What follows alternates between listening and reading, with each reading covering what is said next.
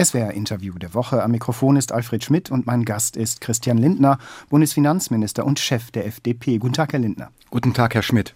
Herr Lindner, diese Woche fängt der Dezember an. Der Winter ist im Begriff kälter zu werden. Die Energiepreishilfen der Bundesregierung entfalten langsam Wirkung. Bekommen denn dabei die Bedürftigen, Leute, Firmen, Schichten der Bevölkerung auch die richtigen Hilfen, die sie brauchen gegen hohe Energiepreise und auch gegen die allgemeine Teuerung?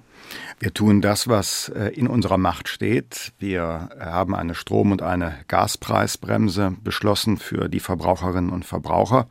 Davon äh, profitiert auch die Wirtschaft. Im nächsten Jahr gibt es darüber hinaus ja auch sehr umfängliche steuerliche Entlastungsmaßnahmen. Es geht über 20 Milliarden Euro hinaus, wenn man alles zusammennimmt.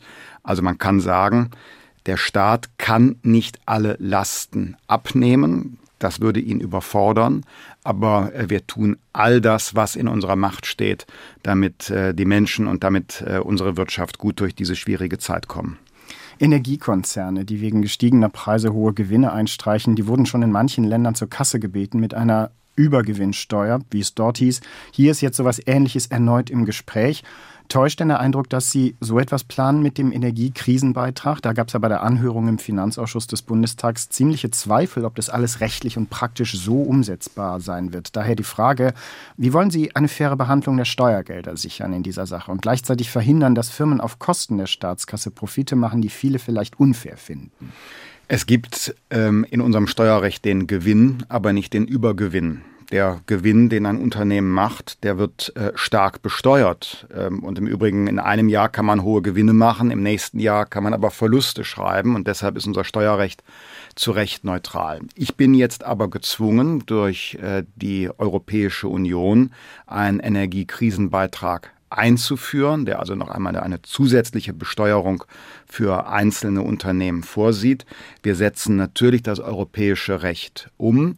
Ich kann aber nicht verhehlen, dass die äh, Europäische Union uns damit auf rechtlich dünnes Eis führt. Was meinen Sie genau mit rechtlich dünnem Eis? Könnte Brüssel das alles kippen? Im Gegenteil, Brüssel veranlasst ja, dass wir diesen Energiekrisenbeitrag äh, einführen, dass wir ein solches Gesetz beschließen müssen. Aber unser Steuerrecht kennt eben nur den Gewinn und nicht äh, eine branchenabhängige Betrachtung der Gewinnbesteuerung. Und aus diesem und aus anderen Gründen äh, haben wir lange suchen müssen, bis wir jetzt einen Weg gefunden haben, von dem ich sagen kann, er ist verfassungsrechtlich verantwortbar, aber Anhörung und Debatte haben gezeigt, dass es da natürlich immer Diskussionen gibt. Lassen Sie mich äh, in dem Zusammenhang auf ein anderes Instrument verweisen, das ähm, besser wirkt, auch im Interesse der Verbraucherinnen und Verbraucher. Und das ist die Möglichkeit, mit der wir Zufallsgewinne im Strombereich abschöpfen. Äh, da haben wir ja die Situation, dass ähm, Erzeuger von Kernenergie oder Windstrom oder Solar oder Kohle sehr hohe Zufallserlöse erzielen, weil sie so bezahlt werden, paradoxerweise, als hätten sie teures Gas eingekauft. Und hier gehen wir an die Erlöse ran, sammeln die ein und nutzen die ähm, Einnahmen, um die Kosten für die Verbraucherinnen und Verbraucher zu reduzieren. Den Mechanismus kann man politisch nur nachdrücklich unterstützen. Und wie reagieren Sie auf Kritik, dass Sie an der Stelle zu wirtschaftsfreundlich seien und sich praktisch von einem Gesetz distanzieren, das Ihr eigenes Haus auf den Weg gebracht hat, also Energiekrisenbeitrag? Wir setzen ihn äh, mit den äh, gleichen Steuersätzen um wie beispielsweise Frankreich. Es ist schon sinnvoll, dass wir als große europäische Volkswirtschaften hier miteinander synchron agieren. Und wenn wir so handeln wie Frankreich und Frankreich so wie Deutschland, dann spricht daraus ja, dass es hier keine parteipolitische Motivation gibt, sondern dass dahinter ökonomische und rechtliche Erwägungen stehen. Treffen Sie eigentlich als Bundesfinanzminister die richtige Balance zwischen Hilfen für Privathaushalte und auf der anderen Seite für Firmen? Denn beim Strom gab es ja die Kritik, dass der Grundverbrauch für Haushalte etwa sinken soll, aber Firmen, einschließlich der mittlerweile sprichwörtlichen Bäckereien, keine Hilfeeffekte davon bekommen. Wir haben äh, sehr breitflächig jetzt bei Strom und bei äh, Gas entlastet. Ähm, Federführung liegt übrigens ja bei äh, meinem Kollegen, dem Wirtschaftsminister Robert Habeck. Ähm, ich bin überzeugt, dass wir eine richtige Balance gefunden haben. Dort, wo es zusätzliche Härten gibt, also wo es zusätzliche wirtschaftliche Not bei einem Betrieb gibt oder aber auch bei einer Familie, da haben wir einen Härtefallfonds vorgesehen, den wir zusammen äh, mit den äh, Bundesländern jetzt gerade konkretisieren. Also kann man sagen, in der Breite für die allermeisten Fälle haben wir bereits das wirksame Instrument aber nicht jedem Einzelfall kann man millionenfach gerecht werden. Und deshalb haben wir noch die Möglichkeit von äh, einer Reaktion auf Härtefälle eingeführt. Ich glaube, das ist richtig. Müsste bei der jetzigen Regelung für Gasengpässe nicht eigentlich eine neue Regel her? Denn die jetzige ist ja auf Grundlage von EU-Recht und war eigentlich nur für tageweise Verknappung gedacht. Also die privaten Haushalte müssten die nicht eigentlich besser schon früher verzichten, anders als es jetzt geregelt ist, zugunsten großer Betriebe? Das ist alles erwogen worden. Äh, wir haben jetzt eine Möglichkeit gefunden, wie wir in der Gesellschaft äh, insgesamt zu einer Einsparung kommen. Äh, Sie wissen, dass die Gaspreisbremse sowohl bei den Betrieben, aber auch bei den privaten Haushalten ja nicht den kompletten Verbrauch ähm, subventioniert, sondern es bleiben sehr starke Anreize für einen schonenden Umgang bestehen. Wir haben zudem volle Gasspeicher. Wir haben im Dezember auch äh, mit Wilhelmshaven ein LNG-Terminal am Netz. Warum führe ich das in dieser Aufzählung aus? Äh, wir können so nach aller Voraussicht eine sogenannte Gasmangellage abwenden. Wir haben hohe Preise, aber wir haben eine physikalische Mangellage nach aller Voraussicht abwenden können. Das ist eine sehr gute Nachricht. Jetzt müssen die Preise noch weiter runter. Äh, deshalb äh, weiter diversifizieren beim Energie und Gasbezug. Äh, deshalb äh, weiter in Effizienz äh, des äh, Einsatzes und des Verbrauchs investieren und äh, wenn es nach mir geht, auch Perspektiven öffnen für die Nutzung heimischer äh, Vorkommen an Gas und an Öl. die könnten einen, ich glaube, immer noch völlig unterschätzten Beitrag zu unserer Versorgung leisten und damit auch die Preise auf Sicht der nächsten Jahre reduzieren helfen. Hohe Energiepreise machen vielen Haushalten zu schaffen, sind eine Angst, die viele haben momentan. Und eine andere urdeutsche Angst ist ja auch gleichzeitig die von der Inflation, die eben auch gleichzeitig sehr hoch ist. Was kann eigentlich ein Bundesfinanzminister tun dagegen? Sie sind ja kein Notenbankchef. Was für Mittel hätten Sie gegen hohe Inflation? Wir haben als Regierung äh, das Mittel, das Angebot auszuweiten. Äh, Preise steigen, weil hohe Nachfrage auf geringes Angebot treffen, gerade im Bereich Energie äh, bezeugen wir alle das ja gerade. Also ist das Bestreben äh, der Bundesregierung, das Angebot auszuweiten im Bereich der Energie, aber auch in anderen Bereichen, wo wir Engpässe bei den Lieferketten haben. Ich sprach gerade schon über das LNG-Terminal, dem ja weitere Folgen werden. Insgesamt müssen wir bei Planungs- und Genehmigungsverfahren schneller werden. Herr Schmidt, das Ambitionsniveau der Ampel reicht mir noch nicht, was Planungs- und Genehmigungsverfahren angeht. Um es offen auszusprechen, es gibt oft Bedenken, auch von Koalitionspartnern, wie ist dann doch die Frage des Klagewegs? Und dann gibt es natürlich auch naturschutzfachliche Erwägungen, die noch äh, zum äh, Tragen kommen müssen. Aber äh, im Kern brauchen wir in Deutschland schnell eine andere Energieinfrastruktur. Wir brauchen Wasserstoffinfrastruktur. Wir müssen äh, in die Schiene investieren. Wir haben Lückenschlüsse bei der Straße, die beseitigt werden müssen. Wir haben einen enormen Investitionsbedarf bei der Wasserstraße. Die Industrie muss auf saubere Technologie umstellen. Insgesamt dürfen wir uns nicht länger da äh, im Wege stehen. Also das ist der eine Teil, was die Politik tun kann gegen Inflation, Angebotsausweitung. Und äh, daneben müssen wir schnellstmöglich äh, zurück zu ähm, einer Finanzpolitik, die die Defizite reduziert. Wenn der Staat viel ausgibt, besteht immer die Gefahr, dass er die Inflation mit Steuergeld, mit geliehenem Geld sogar noch befeuert. Durch die Anlage der Strom- und Gaspreisbremse haben wir das, so hoffe ich, ähm, ähm, bedacht, weil wir da Einspareffekte mit drin haben und nicht die ganzen Preise wegnehmen. Und dennoch muss der Staat aus diesen hohen Ausgaben heraus. Die Defizite sind unvertretbar, dauerhaft unvertretbar zu hoch und nicht nachhaltig. Äh, das ist die Aufgabe der nächsten Jahre. Eine weitere urdeutsche Angst ist wohl die vor zu viel Steuern, zu viel Steuern zahlen zu müssen. Diese Woche ist die Erbschaftssteuer in der Diskussion. Stichwort Jahressteuergesetz. Wie wollen Sie an der Stelle garantieren, dass es fair zugeht und ich sag mal, die Interessen der Steuerzahlenden nicht zerrieben werden in einer Art Bund-Länder-Streit um das Steueraufkommen? Die Angst vor zu hohen Steuern äh, sollte der allergrößten Zahl der Menschen inzwischen genommen sein. Ich weiß, da gab es Befürchtungen und Vorbehalte und ähm, in der politischen Diskussion sind ja fortwährend höhere Steuern, Einführung von Steuern und anderes mehr. Ähm, Im Ergebnis sinkt die Steuerbelastung. Äh, äh, nehmen Sie eine Familie, äh, vierköpfig, 55.000 Euro äh, an Familieneinkommen, die wird im Jahr 2023 mit über 800 Euro entlastet durch die Steuer, durch die unterschiedlichen Maßnahmen, die wir vorgenommen haben. Sie haben das Stichwort Erbschaftssteuer genannt. Da ändert sich auch nichts. Was sich ändert und was zum Teil sehr ähm, aufgeregt diskutiert wird, ist die äh, Bewertung einer vererbten Immobilie. Ähm, da hat es neue Verfahren gegeben, die übrigens nicht ich erfunden habe, sondern die gehen zurück auf Horst Seehofer von der CSU. Äh, dieses Verfahren mussten wir wieder rechtlich zwingend in das Jahressteuergesetz aufnehmen und jetzt machen CDU und CSU den Menschen Angst, sie müssten aus dem Eigenheim ausziehen. Das ist allerdings äh, unbegründet. Ich mache nur ein Beispiel. Wer ein Reihenhaus erbt mit äh, weniger als 200 Quadratmeter Wohnfläche, und das Haus dann bewohnt. Äh, der zahlt überhaupt keine äh, äh, keine Erbschaftssteuer. Selbst wenn dieses Reihenhaus in, im Ballungsraum München jetzt über eine Million wert wäre, ist es komplett steuerfrei und deshalb ja, ich würde mir auch wünschen, wir können bei den Freibeträgen der Erbschaftssteuer noch demnächst etwas tun. Aber nein, es ist nicht eine breitflächige Steuererhöhungsorgie zu befürchten, dass Menschen ein Erbe nicht antreten können oder vielleicht ein Haus gar verkaufen müssten.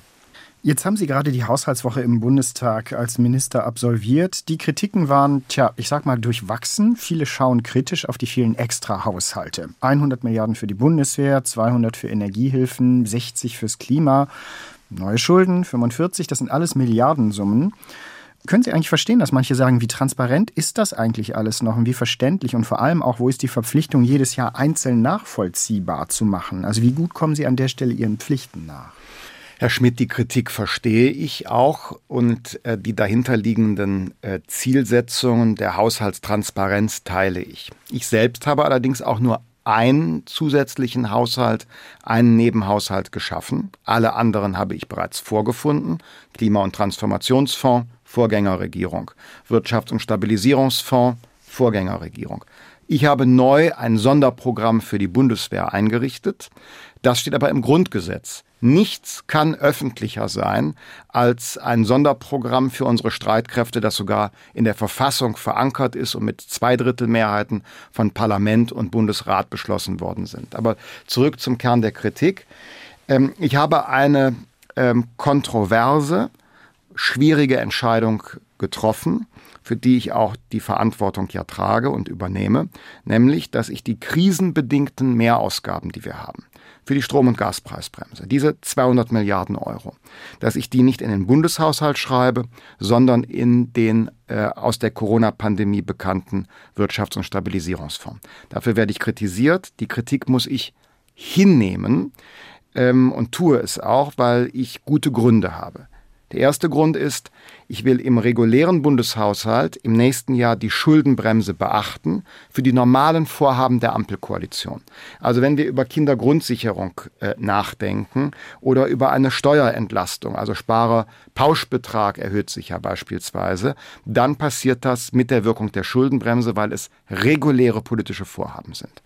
Auf der anderen Seite ähm, sind die ähm, Schulden, die wir für die Krise machen, strikt befristet, zweckgebunden und müssen getilgt werden. Das erlaubt mir sozusagen gleichzeitig auf die Krise zu reagieren und zu zeigen, dass wir nachhaltig stabil sind. Dafür werde ich kritisiert, aber mein Motiv ist nicht zu verdecken oder zu verschleiern, sondern schnellstmöglich und nachvollziehbar in eine normale Haushaltsführung zurückzukehren. Sie werden auch oft kritisiert dafür, dass Sie versprechen, die Schuldenbremse nächstes Jahr wieder einzuhalten. Das müssen Sie ja auch, sage ich mal, weil es eine verfassungsrechtliche Verpflichtung ist. Aber ist es nicht angesichts solcher Summen kaum noch was das Vertrauen erweckt mit Blick auf die Zukunft? Sie haben ja auch im Bundestag gesagt, die Schuldenbremse ist flexibler, als viele denken. Tja, da fragen sich vielleicht viele, brauchen wir sie dann überhaupt noch? Ja, die brauchen wir dringend als Vertrauensanker und als eine Art Selbstbindung der Politik an nachhaltige Staatsfinanzen. Ich habe im Bundestag allerdings, äh, wenn Sie zitieren, ähm, vor allen Dingen eins gesagt. Ich habe gesagt, die äh, Ampelkoalition sollte sich nicht zu sehr dafür rühmen, dass wir im nächsten Jahr 2023 die Schuldenbremse für den Bundeshaushalt einhalten. Denn wir tun das ja nur, weil wir ähm, die Krisenausgaben in ein anderes Instrument übertragen. Und nicht, weil wir insgesamt ähm, schon da sind, wo wir sein sollten. Das gesamtstaatliche Defizit im Jahr 2023 könnte, wir kennen das Wachstum noch nicht, wir wissen noch nicht genau die Ausgaben des Staates, aber ähm, das gesamtstaatliche Defizit könnte sehr deutlich zu hoch äh, sein. Und äh, deshalb ist kein Grund äh, vorhanden, jetzt die Hände in den Schoß zu legen, sondern im Gegenteil mit dem Haushalt 2024, den wir ja ab dem Frühjahr des nächsten Jahres bereits, immer ein Jahr vorher, beginnen äh, vorzubereiten, ähm, kommen die richtig großen Herausforderungen zu, die wirklichen Prioritätensetzungen. Und ähm, da werden wir uns echt die Karten legen müssen. Zwei Fragen zum Haushalt des Verteidigungsministeriums. Sie sehen ja als Finanzminister alle Haushalte. Haben Sie sich eigentlich gewundert über diesen Etat? Denn die Kritik ist ja erneut laut geworden, dass zwar viel Geld da ist, aber seltsamerweise kaum etwas ausgegeben wurde. Stichwort Bestellungen, Kriegsgerät, Munition und mehr.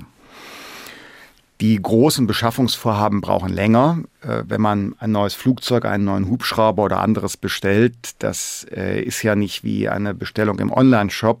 Äh, es ist da, es wird geliefert, es wird gezahlt, sondern das braucht Vorlauf. Ich rufe in Erinnerung, diese Sondervermögen ist noch kein halbes Jahr alt. Dieses Sonderprogramm für die Bundeswehr ähm, wird auch noch seine Wirkung entfalten. Ähm, aber richtig ist, dass ähm, die Art und Weise, wie die Streitkräfte ihre Beschaffung organisieren, wie das Verteidigungsministerium mit äh, seinen Aufträgen äh, umgeht, dass wir da noch nicht am Ziel sind. Ähm, die äh, Kollegin, es ist kein Geheimnis, hat ja öffentlich nach mehr Geld verlangt. Tatsächlich hat die Industrie, also diejenigen, die die Aufträge entgegennehmen, gesagt, es ist weniger das Geld, weil mit spontan mehr Geld könne man nichts anfangen. Man brauche Planbarkeit, Prioritätensetzung, eine mehrjährige Planung und äh, das wäre auch äh, meine Bitte an die Kollegin, ähm, mit äh, auch dem Finanzministerium äh, gemeinsam in eine mehrjährige strategische Planung von Beschaffungsvorhaben einzutreten. Wir sind da äh, gerne unterstützend, äh, behilflich, wenn gewünscht, aber am Geld hat es jedenfalls nicht gemangelt. Das wäre die zweite Frage.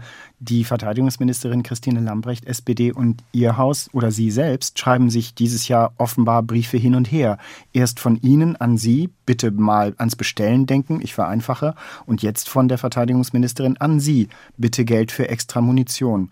Ist das mehr als nur eine Kabelei? Es ist äh, absolut übliche Staats- und Regierungspraxis, dass man sich innerhalb äh, des Kabinetts ähm, auch äh, Briefe schreibt. Und das ist ein äh, Vorgang auch der politischen Willensbildung äh, innerhalb des Bundeskabinetts. Äh, richtig ist allerdings, dass ich meine Briefe nicht verfasse mit dem Ziel, dass sie die Öffentlichkeit erreichen. Diese Woche war im Kanzleramt eine Runde zu Gast mit den Spitzen großer internationaler Wirtschaftsorganisationen, etwa vom Internationalen Währungsfonds, der Arbeitsorganisation und mehr. Eines der Hauptthemen dabei der mögliche Wiederaufbau der Ukraine.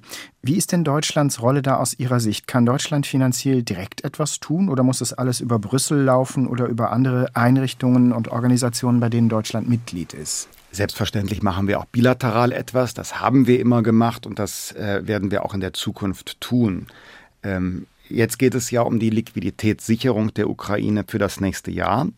Äh, das ist eine Aufgabe für Europäische Union, äh, die internationalen Finanzorganisationen und die G7-Staaten. Deutschland gibt ja den G7-Vorsitz äh, ab. Ich habe in diesem Jahr als Vorsitzender der G7-Finanzminister viel Zeit darauf verwendet, die Finanzhilfen für die Ukraine zusammenzubringen. Wir müssen im nächsten Jahr einen strukturierteren Zugang haben, also nicht immer neu sammeln und fragen, sondern einmal eine strategische Finanzierungsmethode. Ich habe den Optimismus, dass das kurzfristig gelingen kann, dass die Europäische Union einen Weg etwa gefunden hat, in der Größenordnung von 18 äh, Milliarden den laufenden Staatshaushalt der Ukraine im nächsten Jahr zu unterstützen durch ein spezielles ähm, äh, Kreditprogramm.